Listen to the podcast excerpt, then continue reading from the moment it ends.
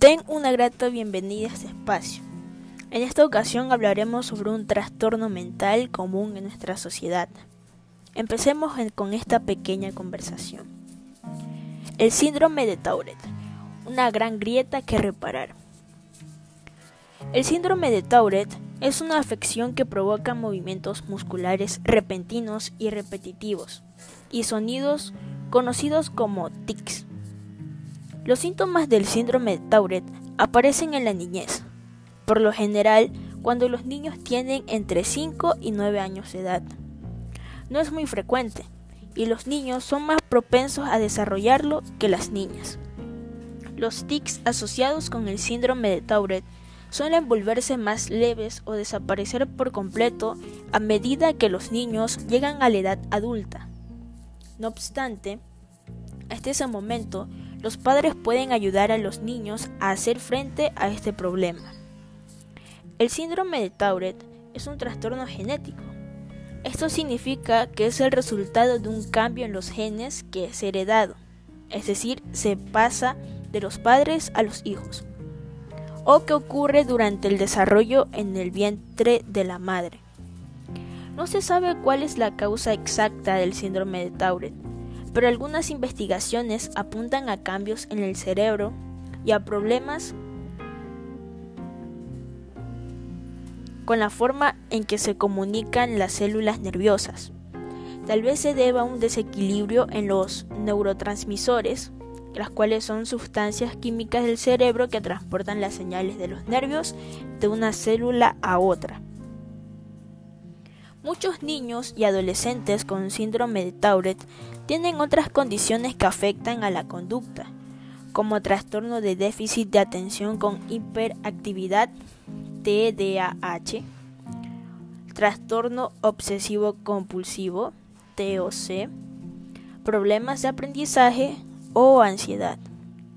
En gran parte, la raíz de estas deficiencias sociales se alimenta en el desconocimiento que existe sobre el síndrome de Tourette, lo que pone a este colectivo de afectados en una posición de desventaja y riesgo de exclusión social, además de convertirlos muchas veces en destinatarios de críticas, humillaciones y castigos que vulneren su dignidad su autoestima y sus posibilidades de desarrollo personal e incluso, en algunos casos dramáticos, resultan incompatibles con el ejercicio de derechos garantizados por la propia Constitución.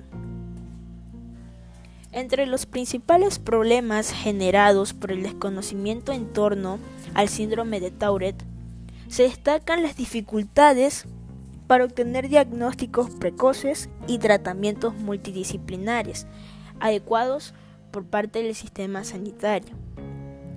Y para lograr que el sistema educativo proporcione las oportunidades y los medios pedagógicos necesarios para que los niños y niñas y jóvenes afectados puedan desarrollar sus capacidades y satisfacer sus necesidades de aprendizaje en condiciones de igualdad e integración con otros educandos. Como en otras problemáticas complejas, quizás la palabra para abordar el síndrome de Tourette no esté en buscar la solución perfecta, sino en procurar un equilibrio armónico de todas las variables o modalidades de intervención terapéutica aconsejables, a través de su combinación adecuada para cada caso, y sobre todo, en humanizar estas vías de solución en un clima de respeto e incomprensión tanto hacia las necesidades y posibilidades individuales como hacia el tiempo y los medios que cada persona necesita para alcanzar sus objetivos y hacer realidad su proyecto de vida. El hostigamiento no es algo que le sucede solamente al niño más pequeño de la clase. Los niños que hostigan a otros niños se centran en los que parecen ser menos poderosos o no tan fuertes los niños que hostigan a otros niños también se centran en los que parecen ser diferentes. Los niños con el síndrome de Tourette frecuentemente son percibidos como diferentes. Este síndrome es una afección del sistema nervioso que hace que las personas tengan tics.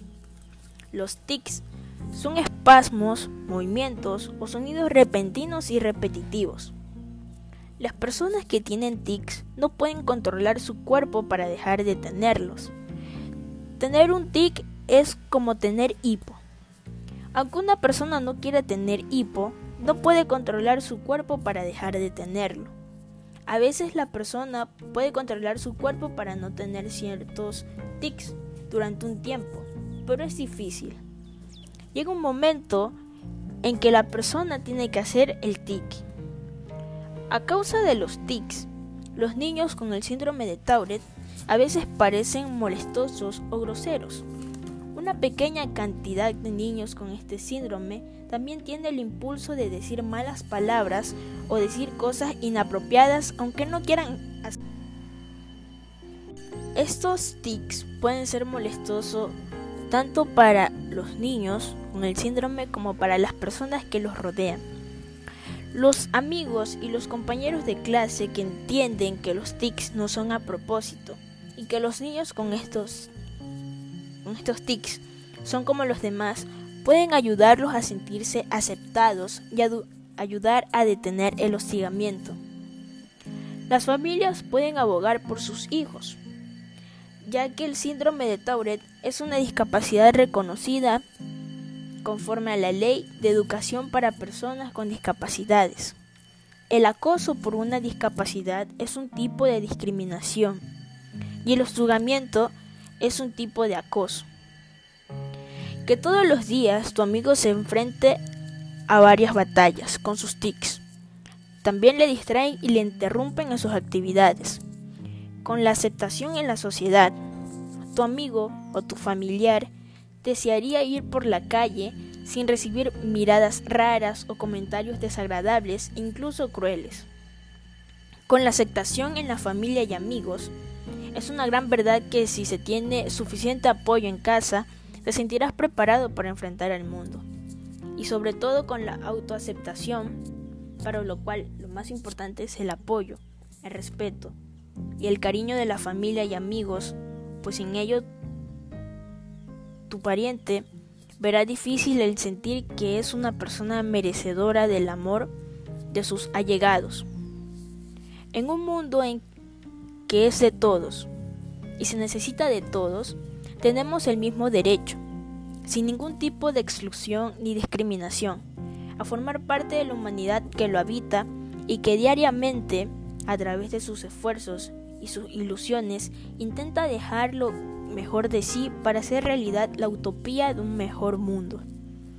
Estoy segura de que entre todas y todos podremos conseguirlo tengamos o no trastornos mentales. Gracias por el tiempo brindado.